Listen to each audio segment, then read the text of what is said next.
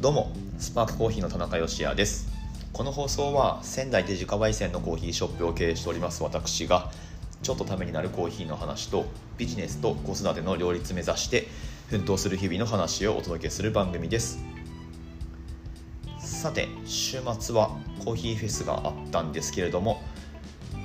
明けて今週月曜日、えー、頑張っていこうと思います。はい。まあ実は週末にかけて結構いろいろ案件が立て込んでまして以前にもちょっとお話ししてた専門学校での仕事が始まったりとかですね、うん、あの授業の内容を考えて、えー、実際に出向いて授業をやったりとか。でその間私体一つしかないのでえー、翌日にコーヒーフェスを控えていてなかなか準備が進まなかったりとか、まあ、あのいろいろ発想とかねいろいろあったんですけれども、まあ、とりあえずどうにかこうにかやりきって、えー、今週迎えるって感じなんですがまあでも何か案件がこうなくなるってことはないですよ、まあ、なくなったらもちろんこのねスパークコーヒー終わりってことだと思うんですが、はい、何かしらやることがあるっていうのは非常にありがたいなと思いつつまあでも一個一個こうしっかり着実に、えー、完了させていくことが大事なのかなと思ってますけれどもはい。まあ皆さんそれぞれね事情があると思いますし暇な人ってなんか実際問題いないんじゃないかなって思うんですけれどもどうなんでしょうかね。何かしら生きていく上では必ず何かしないと生きていけないので、うん、何もすることないし暇なんだよねっていう人、まあ、たまにいるのかもしれないけれども、うん、どうなんですかね。はい。まあそれぞれ忙しい日々だとは思いますけれども。まあとはいえ一日のどこかでやっぱりなんかポジティブになれる瞬間っていうのをね意識的に作っていくっていうのは大事なことなんじゃないかなと思っています。はい。まあコーヒーがその一つの助けになればいいなと思いながらこの仕事をやってるんですけれども今日はですねまあそんなお忙しい毎日を送る皆さんのためになるかどうかコーヒーの Tips みたいなお話をしてみようと思います。自分で入れる際のちょっと知っとくと得するかもしれないお話をしてみようと思いますので是非最後までお付き合いください。本日は4月の18日月曜日の放送です。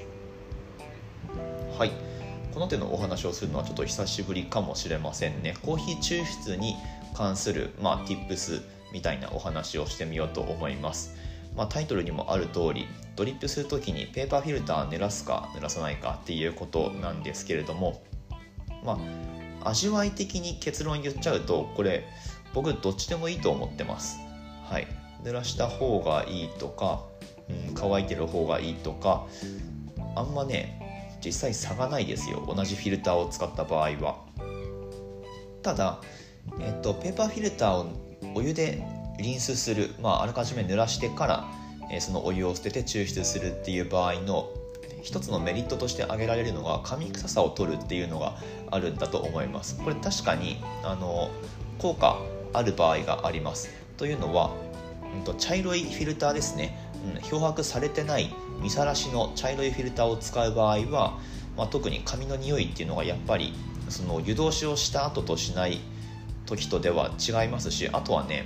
あの物によっては色もついてることがあるんですよ。なので、まあ、それはやっぱり味わいにも影響出るよねっていうところで一旦その茶色いフィルター使ってる方は一回やったことないよっていう方はぜひ試してみてください。湯通しをすると結構ねあの段ボール濡らした時みたいな紙臭い匂いがしてるしている時があります。で物によっては色が出てきたりとか、うん、っていうこともあるのでまあそういう意味でもペーパーフィルター濡らして使うのが無難だなっていうのはその紙臭さっていう面から言っても一つあるんですが今日お話の主題としてはそれじゃなくってで僕らいつも使ってるのって漂白タイプの白い色したフィルターなんですね。でこれだともうそもそもあの紙の匂いって結構取れてるんですよ。乾いた状態で使ってもお湯だけ通しても実際問題あんまり匂わないんですね。なのでまあこの最初に湯通しするっていう手順をやる理由の一つとして紙臭さを取るっていうのはもはやあんまり上位には来ないんですけどじゃあなんで湯通しするのかっていうことなんですよ。でこれ僕最近あの朝出勤して一発目のドリップをする時に、まあ、実はいろんなパターンでやってるんですけれどもレシピとかね、え、ペーパーフィルター濡らす濡らさないとか、まあ、いろんなパターンでやってるわけなんですがたまに面倒くさくて濡らさずに抽出するっていうこともあります。サーバーの温めとかも別にせずに、まあ、自分が飲むものだしなんかちょっと手抜いてやろうかなみたいなことってあるんですけれどもただねあの乾いた状態でペーパーフィルターを使う時のデメリットに気がつきました、うん、でそれはもうそのものズバリ言っちゃうと粉が散るっていうもうそれですね。はい。粉が散ってなんか周りに飛び散っちゃうので後々掃除したりする必要が出てきたりとか場合によってはあるんですよ。なのでなんか手抜いたつもりが結局時間かかっちゃうみたいな あのそういうことになりがちです。はい。でうんとペーパーフィルターをドリッパーにセットしてで電動ミルをお持ちの方は多分ね2人に1人くらいはこうやってるんじゃないかな。あのペーパーフィルターをドリッパーにセットしてでそのまま電動ミルの何て言うか特にナイスカットとかそういうタイプのミルあの豆の吐き出し口がこうカバーされてないっていうか割とオープンになってるタイプの電動ミルを使う場合だとペーパーフィルターセットしたドリッパーをそのままマシンにこう当てがって豆をキャッチするっていうことをやると思うんですね。でその時に豆が出てくる勢いであのペーパーフィルターが乾いてると周りに散るんですよね。なんか静電気とかも起きやすいのかその辺りちょっと分かんないですけど、まあ、特に深入りの豆の方がなんかこう軽いんで飛び散る傾向にあるんだと思います。はい。で、まあ、僕はそういう使い方はしないんですがあのステンレスのカップに豆は引いた粉は受け取ってでそのカップからこうザッてドリッパーにペーパーフィルターを敷いたドリッパーにセットするっていう流れをとってるんですけれどもそれでもやっぱりねペーパーフィルター乾いてると、まあ、特に湿度が低い日とかなのかちょっと分かんないですけどあの周りに散るんですよ、うん、それが結構ストレスだったりします。なのであの一連の抽出のその作業をスムーズに進めていく上でもペーパーフィルターを濡らすっていうことを一回やってもらうとなんか豆を多分そのグラインダーで直接受けるにしても一回なんかこう缶に取ってでそこからザッて入れるにしても豆散らないんであのスムーズに作業が進むと思いますのでそういった意味でペーパーフィルターを濡らすっていうのは僕はおすすめをしたいです。はいまあ、もちろんねあの全然あのやってて気にならないよってそういう飛び散ったことなんか一回もないよっていう方は普通に今まで通りやられていいと思うんですけれどももし心当たりある方は是非これ試してみてください。ペーパー濡らすか濡らさないかだけで最初にそのドリッパーに粉をセットする時に周りに飛び散るかどうかっていうのが変わってくると思いますんではい。これ結構ねあのあんまり意識してなかったんですけどあペーパー濡らすメリットってこういうところにもあるんだなっていうのは最近気づきましたのでちょっとシェアをしてみました。まあもちろんねあの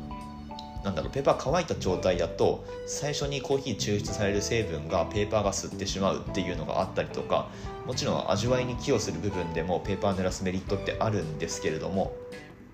まあ今日の本題としてはその作業のスムーズに進むかどうかっていう余計なひと手間が、えーと、余計なひと手間を生んでしまわないためにも ペーパーフィルター濡らしてから粉をそのペーパーにセットするザッて入れるっていうことをやってもらうとなんか割とスムーズに抽出作業が進むと思うのでなんか途中でいつも粉をこぼしてしまうっていう方は是非一度これ試してみてください。ちなみにあの豆引く時にえー、っとですねなんかこれジェームス・ホフマンがやってるんですけど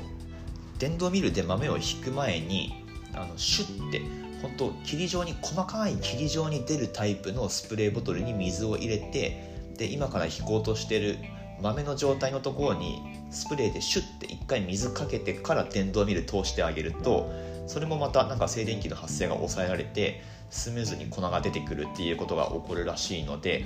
うん、でしかもこれ豆濡らすことによって別段その歯に悪影響ってそんなにないらしいのでまあ普段僕はそこあんまり気にならないんでやってないんですけどあのもし飛び散ってしょうがないっていう方は合わせてそれも試してみるのいいかもしれません。はいということで今日はもう短く終わっていこうと思いますけれども、まあ、こんな感じで抽出に関することだったりとか、えー、なんか今後もお話ししていこうと思いますんで質問ありましたらお寄せいただければお答えしていこうと思います。ぜひコミュニケーション取ってみてください。スタンド FM とか Twitter でですね何かしら絡んでもらえると嬉しく思います。はいスパークコーヒーのオンラインストアは楽天市場に出店しております。放送の詳細欄にリンク貼ってあります。ぜひ覗いてみてください。ということで明日の放送でまたお会いしましょう。美味しいコーヒーで一日が輝く。Good Coffee Sparks Your Day スパークコーヒーの田中でした。